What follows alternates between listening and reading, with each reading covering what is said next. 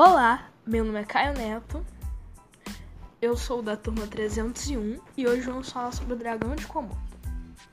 Vamos começar falando sobre o Parque D. O Parque Nacional de Komodo protege 5.700 dragões de Komodo.